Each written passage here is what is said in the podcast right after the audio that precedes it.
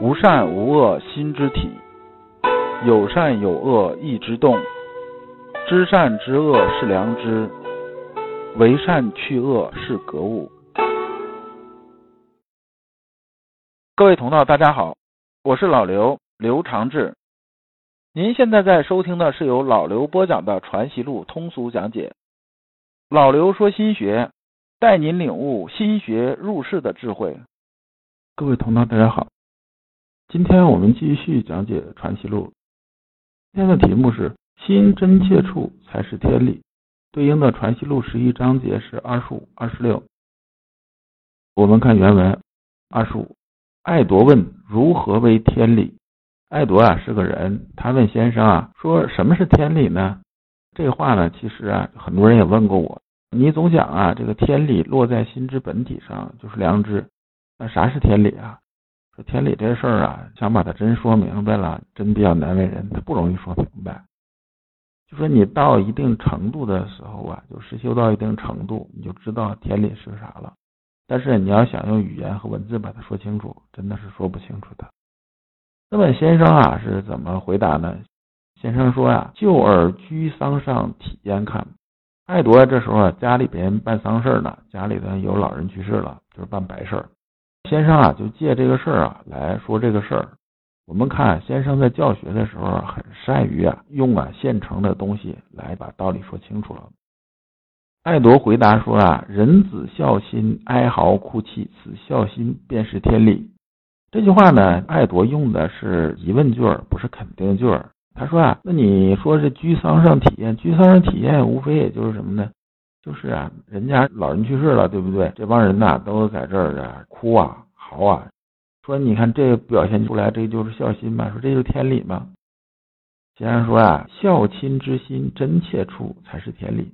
就是说呢，你真的是老人走了，你特别伤心，特别想念，特别舍不得。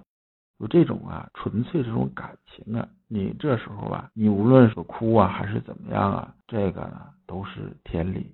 天理是什么呢？天理就是心无杂思，就是天理。那么先生接着说啊，如果真心呐去尽孝啊，尽这件事儿，就算是没有到床边，那也是孝。那如果是没什么真切之心呢，就是走个形式。就算是天天呐定醒问安呐，那也跟演戏差不多，那也是啊。不孝，所以从这个角度来说呢，见心之真切才为天理。天理呢，就是一个什么呢？心无杂思，不自欺的一个诚字。不自欺啊，就是你不欺骗自己的良知啊。二十六，直问言子则中庸是如何则？这个言子啊，则中庸啊，它是有一个典故的。这个典故从哪儿来呢？还是啊，从中庸来的。子曰：“回之为人也，则乎中庸，得一善，则全权服膺而弗失之矣啊。”那么这句话啥意思呢？孔子说啊，说颜回这个人呐，他呢在做这个中庸的时候啊，就是做中庸功夫的时候，其实就是做心性功夫嘛，得一善的。这里边呢是什么叫得一善呢？就是我们心性功夫里边修的时候吧，我们看呢，我们是不是在合道而行？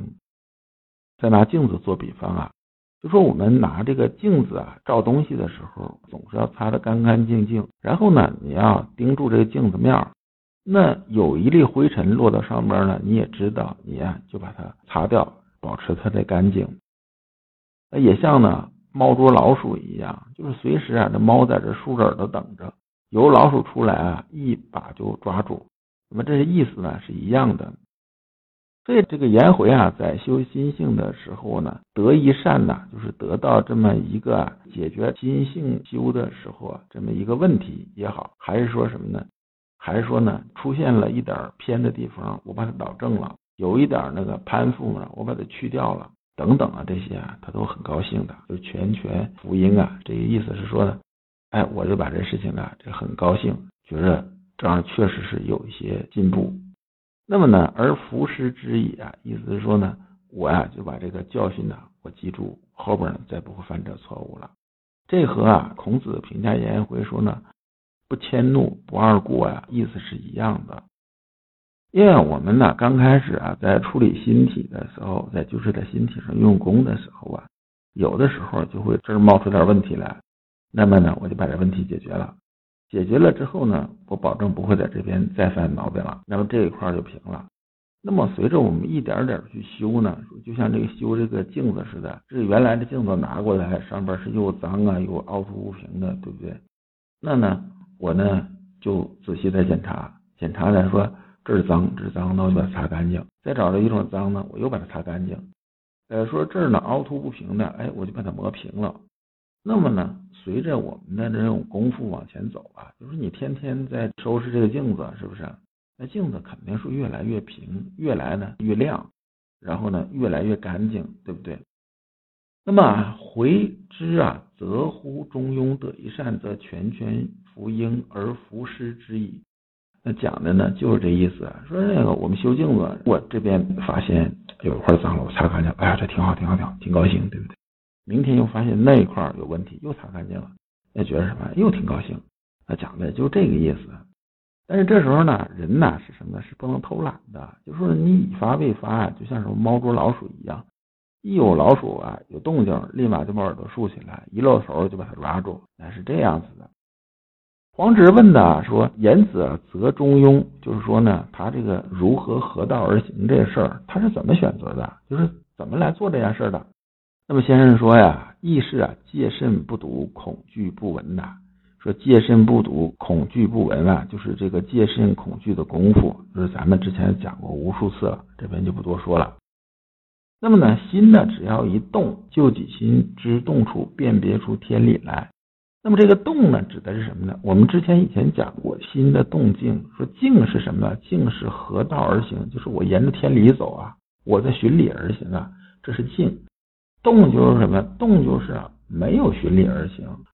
说这个地方啊，我呢有一点偏了，像这开车一样，而发现，哎呦，我怎么把这个车实线压了？那马上我就打方向盘把它调回来。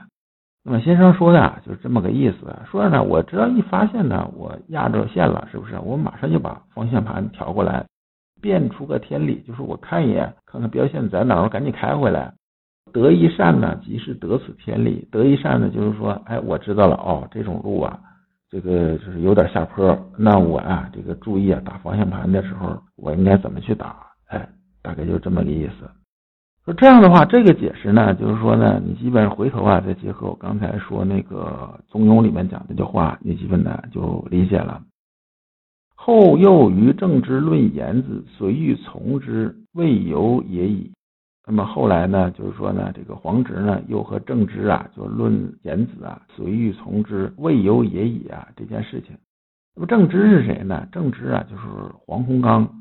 黄洪刚啊，字正直，是正德丙子年的举人，最后呢官至是刑部主事。那么这句呢，随欲从之，莫由也已啊，是从哪儿来的呢？是从《论语》来的。原文是说啊，颜渊蔚然叹曰：“仰之弥高，钻之弥坚，瞻之在前，呼焉在后。夫子循循然善诱人，博我以文，约我于礼，欲罢不能。既节无才，如有所立卓尔，所欲从之，莫由也已。”那么是从这儿来的。就说咱们其实啊，在《传习录》上篇的时候啊，这部分呢也讲过一些了。这里边呢，我就不每句啊都去讲了。这句话呢，就是说黄直啊和黄洪刚啊之间谈这事儿。那么正知啊，就是黄洪刚说呀，就是转述啊先生的话说呢。当时啊，我也问过先生类似的这句话。那先生咋回答呢？先生说呀，此事见的道理如此。这个道理是分开读的，就说见到道的理啊，把这个道啊能理出来，这大概是这么个意思。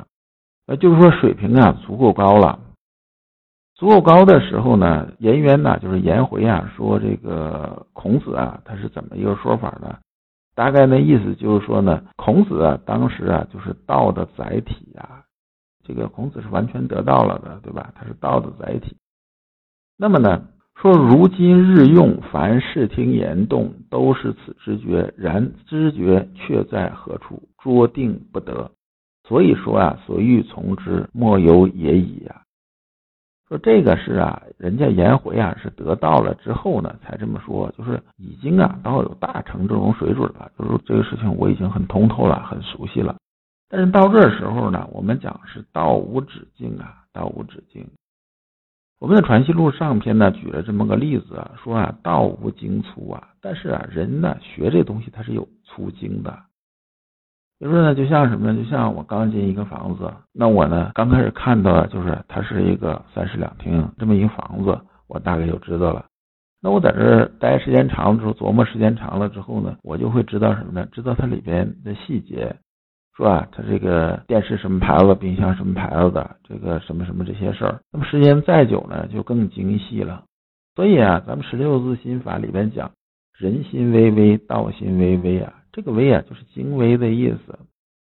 那么呢，这个精微有个尽头吗？精微是没有尽头的。所以啊，这个望道啊是望不到头的。那么这颜回呢，到这种水平的时候才说这句话，说你看我跟着我老师啊。我对那我老师来讲的话呢，我现在虽然呢已经到啊，已经是悟道了，都知道了，但是呢，在精微程度上来讲的话呢，比这个孔子啊差太多了。说呢，我能看到这个夫子啊能达到那种水准呢，我能看到，但是我又不知道怎么过去，就是随欲从之啊。我也想达到那个高度啊，说道理啊，这东西我也全明白，但是呢，怎么过去，我现在。还不知道。如果你不知道如何进入心学殿堂，如果你在为人处事时经常左右为难，如果你在入世践行时经常茫然无措，那么你可以加老刘的微信。老刘的微信是老刘说心学的首字母加三个六。老刘为你答疑解惑，带你趟过晦涩的暗河，到达智慧的彼岸。那么呢，这一章我们就讲完了。下一章我们讲物有本末，感谢诸君。